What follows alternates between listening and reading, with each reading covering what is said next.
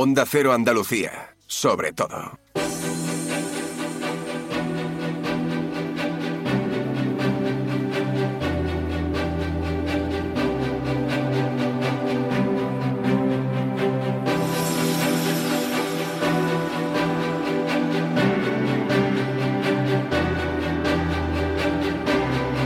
En Onda Cero, Andalucía es verde.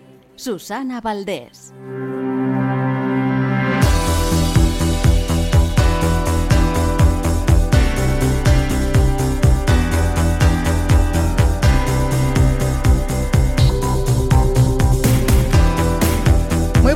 Tardes, dos y media, bienvenidos, bienvenidos a este avance de la primavera, estos días con temperaturas inusualmente altas en muchos puntos de Andalucía y de un sol radiante.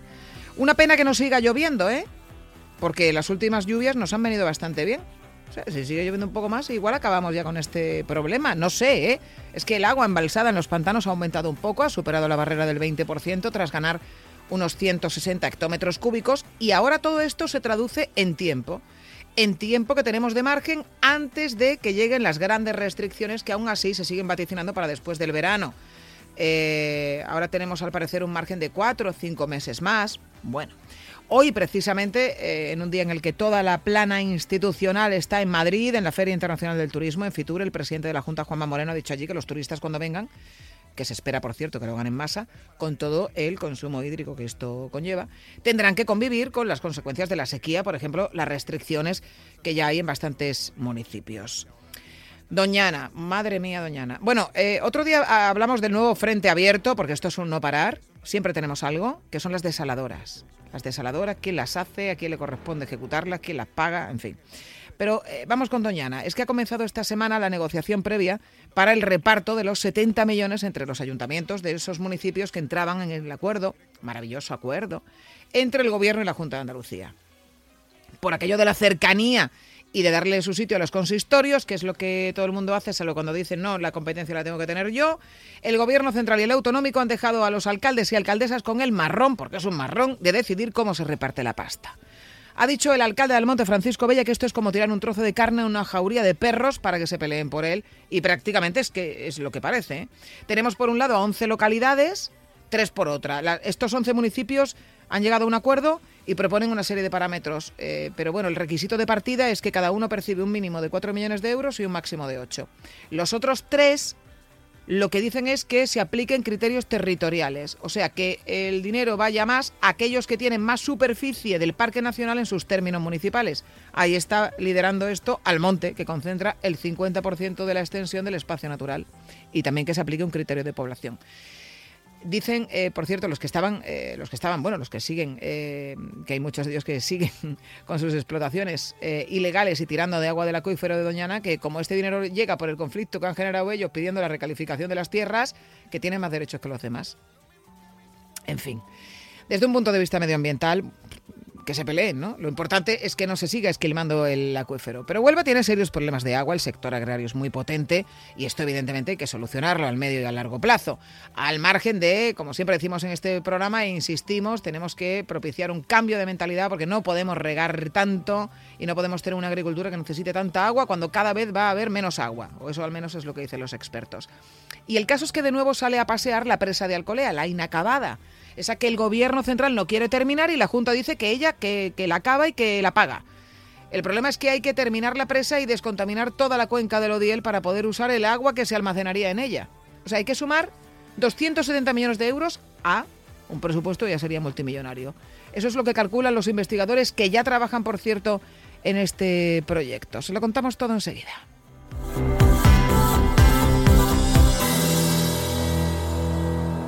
En Onda Cero, Andalucía es verde. Cádiz es Fenicia. Cádiz es romana. Cádiz es ilustrada. Cádiz es constitucional. Descubre y disfruta una ciudad con 3.000 años de historia los 365 días del año. Ayuntamiento de Cádiz. La Federación Andaluza de Municipios y Provincias te acerca a las novedades de lo que más te preocupa. Empleo, salud, medio ambiente y sostenibilidad, ciudades inteligentes, participación ciudadana, cultura y patrimonio.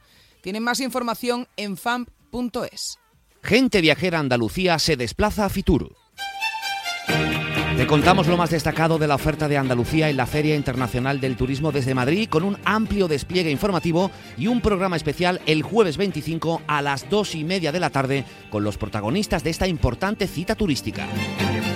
Especial Gente Viajera Andalucía desde Fitur con la colaboración de la Consejería de Turismo, Cultura y Deporte de la Junta de Andalucía.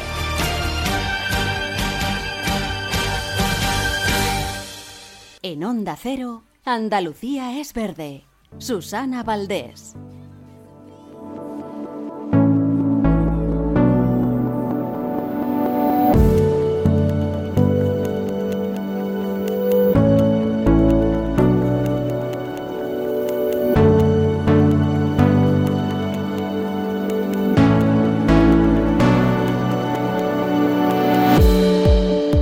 El sol, ha vuelto incluso el calor. Cada día que pasa es como si perdiéramos una de esas papeletas que habíamos comprado a ver si teníamos suerte y llovía todo lo que tenía que llover. Esos 30 días a saco que según el presidente de la Junta de Andalucía son necesarios para que nos podamos olvidar de las más que probables restricciones generalizadas en las casas de Andalucía que se producirían si no llueve mucho de aquí al verano y siempre que se hayan ido los turistas. Por supuesto que Dios aprieta pero no ahoga. Las restricciones a partir de septiembre. El caso es que la situación es muy preocupante, como saben, y los mensajes que nos envían son cada vez más alarmantes. Y se incluyen ahí las demandas de infraestructuras hidráulicas que para este ciclo de sequía pues llegan tarde, señora, que decía la canción.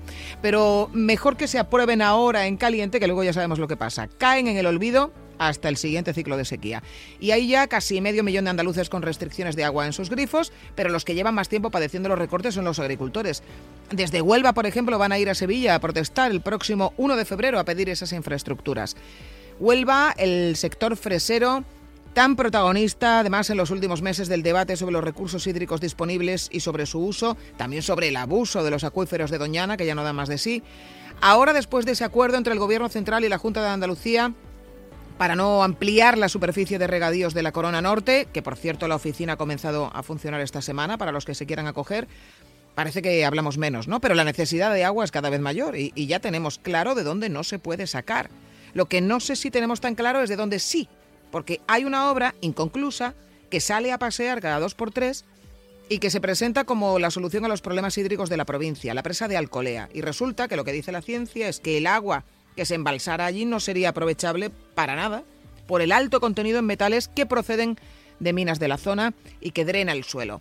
Esa es la conclusión a la que ha llegado un equipo muy prestigioso, por cierto, de investigadores de la Universidad de Huelva que también trabaja en la posible y, eh, nos parece, cara solución a este problema, pero ahora lo averiguamos. José Miguel Nieto es eh, uno de esos investigadores, es catedrático de la Universidad de Huelva, miembro del grupo de Mineralogía y Geoquímica del Departamento de Ciencias de la Tierra y firma un trabajo con otros investigadores que ha sido publicado y que trae conclusiones muy interesantes. Señor Nieto, ¿qué tal? Muy buenas tardes. Hola, buenas tardes. Bueno, yendo por partes, la presa de Alcolea, que comenzó a construirse en 2014, se paralizaron las obras en 2017, esto no tuvo nada que ver con lo que hoy nos ocupa, era un tema de concesionarias, pero bueno, el caso es que se viene reclamando y además de forma insistente eh, en los últimos meses su finalización. La Junta de Andalucía ha llegado a ofrecerse a financiarla, eh, ya que el Gobierno Central no tira para adelante. Bueno, se habló de ella como solución al problema de riego en Huelva, pero por lo que señalan eh, las investigaciones que está haciendo el equipo al que usted pertenece, ese agua en principio no se podría usar.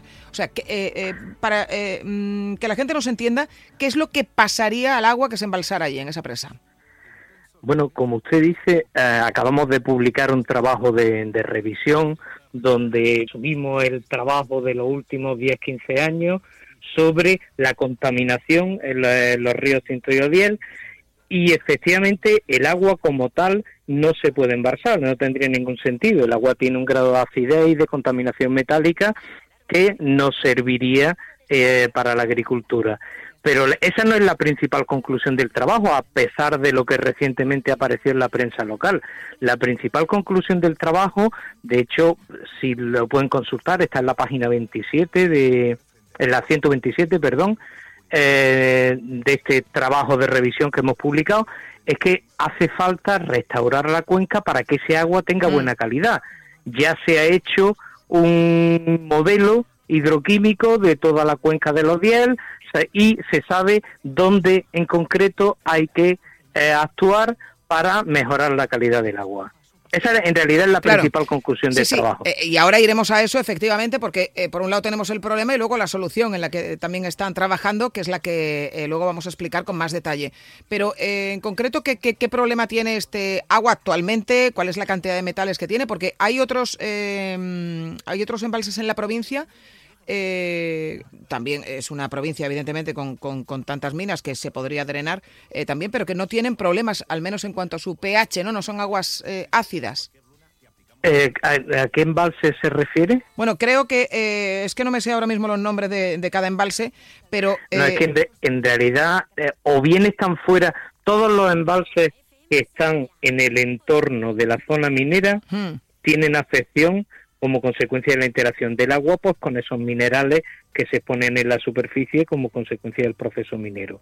En mayor o menor medida, en función de la interacción que el agua que alimenta el embalse ha tenido contacto con estos minerales, con los sulfuros metálicos. Hay embalses, eh, lo que es un proceso lento, donde mm, se puede observar una tendencia al empeoramiento, como por ejemplo, quizá el principal embalse de la provincia de Huelva eh, que de la que no sea del el, embalse del Chanza, el embalse del Andévalo. Ahí la afección por contaminación minera es muy baja, pero es continua, con lo cual mm, estimamos que habría que tomar también algunas medidas porque a medio plazo le podía podía tener una, una evolución similar a la que tuvo el embalse del Sancho. Eh, este es un embalse que, que está cerca de Gibraleón, que hemos monitorizado desde hace mucho tiempo. Tenemos también las monitorizaciones antiguas que hacía la antigua empresa ENCE, que era la propietaria del embalse, y hemos visto cómo progresivamente ha ido disminuyendo la calidad del agua hasta las condiciones que tiene ahora mismo, que es un embalse de agua ácida. Entonces, el, mm, en realidad, lo que sobre lo que hay que actuar es sobre el origen de esa contaminación, tratar esa contaminación y recuperar la cuenca de los Diel. Entonces podemos hablar de utilizar su, su agua para otro uso que no sea el ecológico. Bien, eh, y están trabajando efectivamente, tienen ya proyectos eh, piloto para tratar sobre la, regeneración ¿no? de, esa cuenca del río Diel para recuperarla. ¿En qué consistiría? ¿En qué, en qué, ¿Cómo, ¿Cómo son los trabajos que se están realizando actualmente? Bueno, sí, tenemos, en realidad este es un trabajo de muy largo plazo en mi grupo, llevamos mucho tiempo mm, desarrollando un sistema de tratamiento, es básicamente un filtro, es un filtro donde el agua que entra con acidez y con metales se sube, se neutraliza esa acidez, se sube el pH, precipitan los metales y sale el agua limpia. Básicamente es un filtro, pero lo que se llama un tratamiento pasivo, un filtro que no conlleva el uso de energía, el mínimo uso de reactivos, con lo cual es un tratamiento bastante ecológico y sostenible. Como comenta, tenemos dos plantas piloto, pero a escala real, que hemos construido con varios eh, con proyectos de investigación, tanto del CEDETI como de la Unión Europea, y que están funcionando y que efectivamente demuestran que esta tecnología que hemos patentado en la Universidad de Huelva eh, funciona para este tipo de agua que la principal característica no es solo la acidez, sino la alta carga metálica que tienen. Eh, eh, ¿Y en qué punto estaríamos de cara a trasladarlo a un proyecto real? estamos en el máximo desarrollo de la tecnología. Se puede trasladar en cualquier momento. Simplemente lo que hace falta es la financiación. Insisto, el modelo de dónde habría que intervenir ya, ya está hecho, con lo cual lo único que hace falta es empezar la actuación.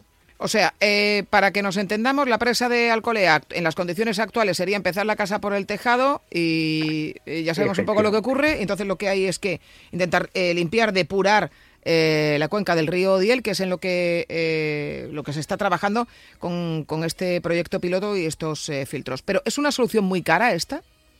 No, no, cualquier intervención, vamos, yo he visto, por ejemplo, del gobierno recientemente eh, intervenciones de recuperación en la zona de León, ahora en el Mar Menor, sería de ese rango. Obviamente intervenir en una cuenca entera es una zona muy amplia, mm. pero no es algo que esté fuera del alcance de cualquier administración. Bien, eh, eh, no sé si este, estas conclusiones o estos proyectos se han trasladado ya a las administraciones que tendrían que financiarlo y si tienen algún tipo de, feedback. Eh, no, bueno, mm, sí que se han trasladado, pero no tenemos feedback porque tampoco lo esperamos. Quiero decir, nuestra labor es simplemente explicar cómo se puede solucionar y trasladar esas conclusiones a la administración competente. Imagino que ya la administración pues tendrá que encajar eso en sus presupuestos, en su planificación, pero que toda la información necesaria para esa restauración ya se ha generado. En cualquier caso, estaríamos hablando de una solución que permitiría, eh, bueno, aliviar bastante, ¿no? Los problemas hídricos de la provincia y especialmente de toda esta zona, teniendo en cuenta además el elevado consumo, ¿no? En, eh, por, por, eh, la, obviamente lo, mm. lo, aliviaría de forma sustancial. Mm. Bueno, pues eh, ahí están los trabajos, las conclusiones, las posibles soluciones, están encima de la mesa y ahora veremos si eh, las administraciones siguen eh, clamando por la finalización de la presa de Alcolea o por utilizar otro tipo de procedimientos, porque ya sabemos que se necesita tirar de aguas superficiales para riego. Sí, sí, en realidad habría que trabajar en las dos direcciones, no solo reclamar que se acabe esa obra que se inició, sino que para el momento en el que se acabe garantizar que el agua que se pueda embalsar tenga buena calidad. Efectivamente. Pues eh, José Miguel Nieto Liñán, catedrático de la Universidad de Huelva, miembro del grupo de Mineralogía Geoquímica del Departamento de Ciencias de la Tierra de esta universidad, muchísimas gracias por habernos atendido esta tarde en Andalucía es Verde. Muchas gracias. Un abrazo. A ustedes. Un abrazo. En Onda Cero, Andalucía es Verde. Susana Valdés.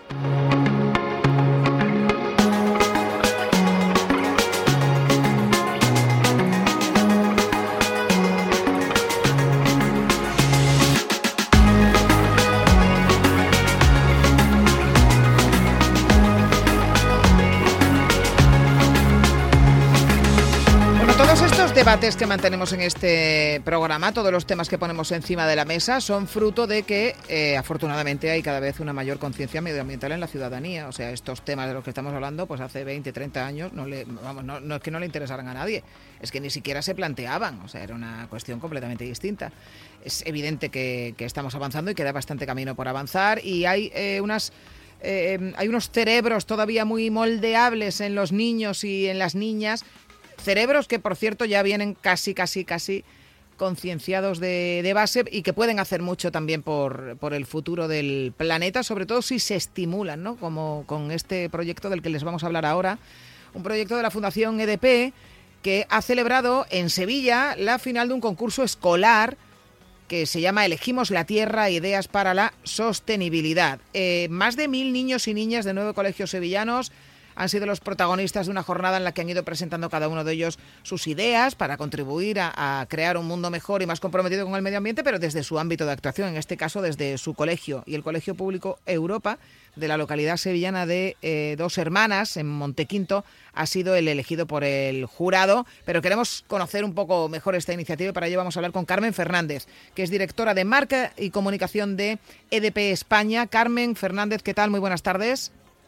Buenas tardes, Susana, ¿cómo estás? Bueno, pues eh, deseando conocer más detalles de esta iniciativa EDP, elegimos la tierra, ideas para la sostenibilidad, que en Sevilla ha tenido ya pues este premio para, para el Colegio Público Europa con un proyecto, por cierto, que, consiste en incorporar a las aulas eh, termómetros para verificar la temperatura y así ver los límites de frío-calor, eh, evitar eh, dejar dispositivos electrónicos en stand-by, nombrar encargados de apagar las luces, en fin.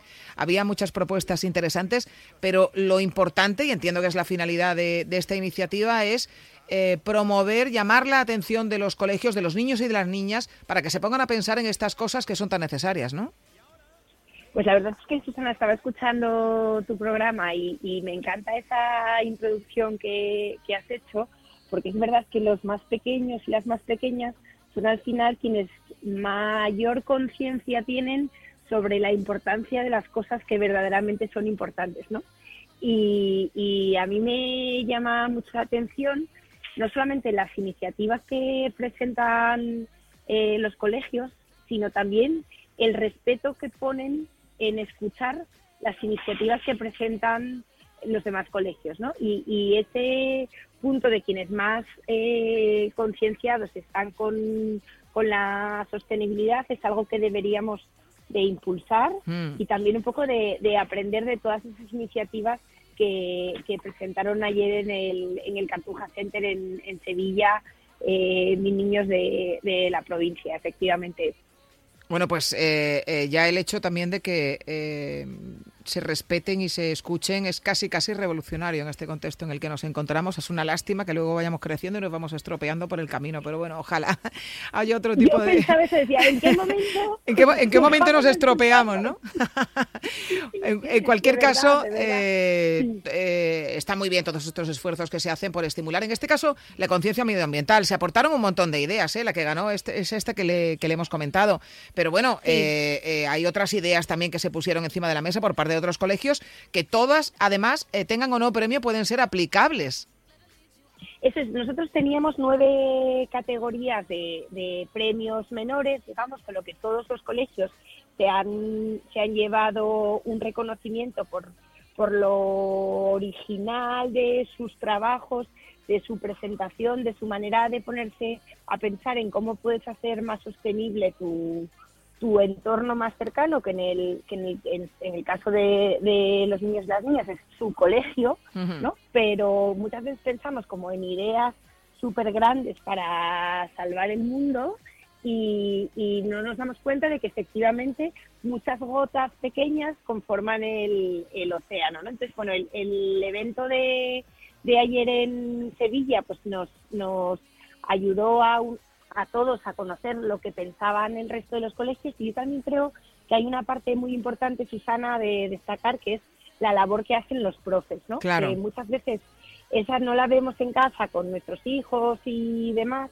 pero cuando llegas a un sitio en el que hay mil niños y mil niñas de edades diferentes, de situaciones y de condiciones diferentes, incluso niños con, con dificultades de, de aprendizaje, porque bueno, había diferentes centros y ves cómo los profes les enseñan que hay que cuidar todo el entorno, que hay que respetar a los demás, que hay que comportarse bien y ves también un poco, porque hemos visto muchos vídeos de, cómo los niños presentaban esas, hmm. esas iniciativas para hacer sus colegios más sostenibles y es que les enseñan a pensar de manera diferente y a mirar hacia adentro, que es muchas veces lo que no hacemos los, los mayores, ¿no? Que dices, bueno, pues eh, podemos hacer, yo qué sé, pues cosas como iniciativas a nivel país o lo que sea, ¿no? Y los más pequeños, pues es desde crear una un grupo de eco-influencers, ¿no? Para dar consejos de ecología a sus compañeros hasta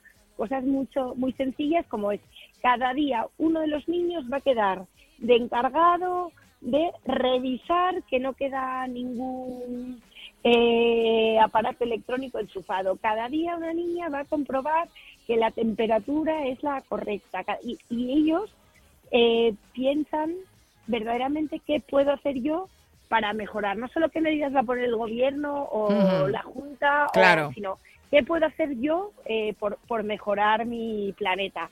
Fue muy emocionante también el momento del, del inicio, porque allí todos los escolares se cogieron las manos ¿no? y gritaron con esa energía de los niños. Elegimos la tierra, que es un poco el claim que tenemos en, en EDP. Estamos trabajando en esos proyectos para, para descarbonizar la economía, para, para tener más energías renovables y con ese claim de elegimos la tierra es con el que estamos orientando nuestra actividad, pero verles a todos y a todas seguir gritando, elegimos la tierra, nosotros elegimos la tierra y ver cómo cada uno en su propuesta llevaba alguna iniciativa que al final, lo que acaban diciendo desde el Colegio Público Europa, nosotros elegimos la tierra, pero desde, bueno, desde todos los colegios, Balcón mm. de Sevilla, elegimos la tierra. Y ese punto que al final va un poco horadando las mentes, yo creo que nos, nos ayudará a que pensemos, como tú decías, bien, ¿no? En cosas que hace 30 años no pensábamos, era cómo podemos mejorar el planeta. Eh, yo tengo fe ¿eh? en esa generación que, que ya viene, eh, como decimos, muy concienciada, que tiene muy claro que, que, el planeta hay que conservarlo, algo que nosotros, eh, bueno, nosotros es algo que hemos incorporado, bueno, nosotros digo los que tenemos los que le hemos dado ya Sí, la vuelta más- al jamón, como años, yo llamo. ya no al cole. Exacto. Eh, eh, los que ya le hemos dado la vuelta al jamón, pues entonces esto lo hemos aprendido un poquito de, de mayores. En cualquier caso, eh, el, el premio, que eh, no es que sea lo más importante, pero bueno, esto tiene premio. El Colegio Europa va a recibir una instalación solar, un punto de recarga eléctrica. Bueno, en definitiva también eh, medidas que aporten, en este caso al centro, más posibilidades de poder contar con energías limpias, que es de lo que se trata y de lo que hablábamos, de ir cada vez más descarbonizando nuestro planeta. Eso es, lo- y los niños o sea, eh, tenían, pueden elegir, o sea, un punto de recarga para vehículo eléctrico, esas placas solares que son también una idea que llevan varios centros en, el, en sus propuestas, pero también alguna otra iniciativa, como bien apuntas, que, les, que, que sea más útil Hmm. para, para el cole, ¿no? Porque en definitiva lo que queremos es eso, ¿no? Hacer de, de los espacios más cercanos, en este caso los colegios, eh, lugares más sostenibles, con sus pequeñas ideas y también con proyectos más grandes como el que se han ganado. Mm. El año que viene tienes que sumarte, Susana, y venir al Cartuja Center de jurado. Tuvimos un, un compañero del Colegio de Periodistas de, de Andalucía, el secretario del Colegio de, de Periodistas de Andalucía, una persona de, de CEO Beer Life eh, también en el jurado y el presidente del Club Español de la, de la Energía y los tres miembros del jurado me decían, "Jo, es que no sabes lo difícil que ha sido elegir Desde la luego, desde luego. ganadora. Tiene- que sea, ser- El año que viene te invitamos. Venga, pues eh, acepto, acepto encantada la, la invitación para esta bonita iniciativa de la Fundación eh, EDP. Carmen Fernández, directora de Marca y Comunicación de EDP España. Muchísimas gracias por habernos atendido. Buenas tardes. Y gracias a ti por difundirlo. Gracias, Susana. En Onda Cero, Andalucía es verde. Bueno, los últimos minutos ya saben para hablar de la importancia de la calidad del aire, en este caso en nuestros hogares. Si nos paramos a analizar los hábitos con detenimiento y dónde pasamos más eh, tiempo, en muchas ocasiones la oficina es la que se pone en cabeza, ¿no? Por eso es importante tener en cuenta la calidad del aire en los espacios de trabajo. Y vamos a hablar de ello con el doctor Bartolomé Beltrán. ¿Qué tal? Muy buenas tardes. Hola, muy buenas tardes. ¿Cuáles son los principales contaminantes del aire en el interior de una oficina? Hay varios contaminantes eh, que son los más importantes del aire en el interior de una oficina. Por ejemplo, los alergenos como el polen, que pueden agravar problemas respiratorios y provocar tos, la humedad, las sustancias químicas, el monóxido de carbono y también el dióxido de, de- de nitrógeno, que son los contaminantes que podemos encontrar habitualmente. Y cabe destacar un gas muy peligroso como es el radón, ya que la inhalación de este gas radiactivo es muy perjudicial para los pulmones. ¿Y qué consejos nos darías para garantizar una calidad óptima del aire en el interior de estos centros de trabajo? Eh, Lo más importante para garantizar una buena calidad de aire en, en el entorno en el que vivimos, el entorno laboral, es tener una buena ventilación y conseguir que la naturaleza o la mecánica de las, del ambiente pues ayuden. Por ejemplo, la ventilación que tiene eh, lugar a través de ventanas y puertas es la que conocemos como natural. Por otro lado, se encuentra la mecánica, que se lleva a cabo mediante un sistema de conductos con ventiladores. Estas dos ventilaciones además pueden ayudar a regular las condiciones de temperatura y también la humedad en una oficina. Doctor Beltrán, hasta otro día. Gracias. Buenas tardes. Muy buenas tardes. Hasta pronto. Un día descubres que tienes humedades en techos, paredes, están por todas partes. ¿Qué puedes hacer?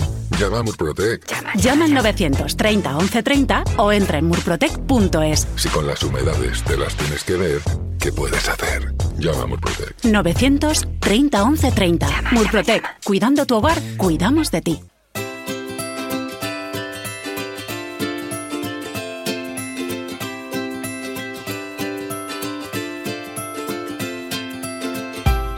Pues hasta aquí hemos llegado por hoy, que por cierto, eh, se me ha olvidado completamente que eh, estamos en un día que no es el habitual de este programa de Andalucía es Verde, que siempre vamos los jueves y hoy es miércoles, porque yo ya no sé en qué día vivo. Pero esto es porque mañana vamos a tener un programa especial desde Fitur, la Feria Internacional del Turismo, con Chema García, contándonos todas las novedades de un sector también tan importante. La semana que viene nosotros volvemos a nuestro día habitual. Nacho García estuvo en el control técnico de sonido. Adiós, pásenlo bien.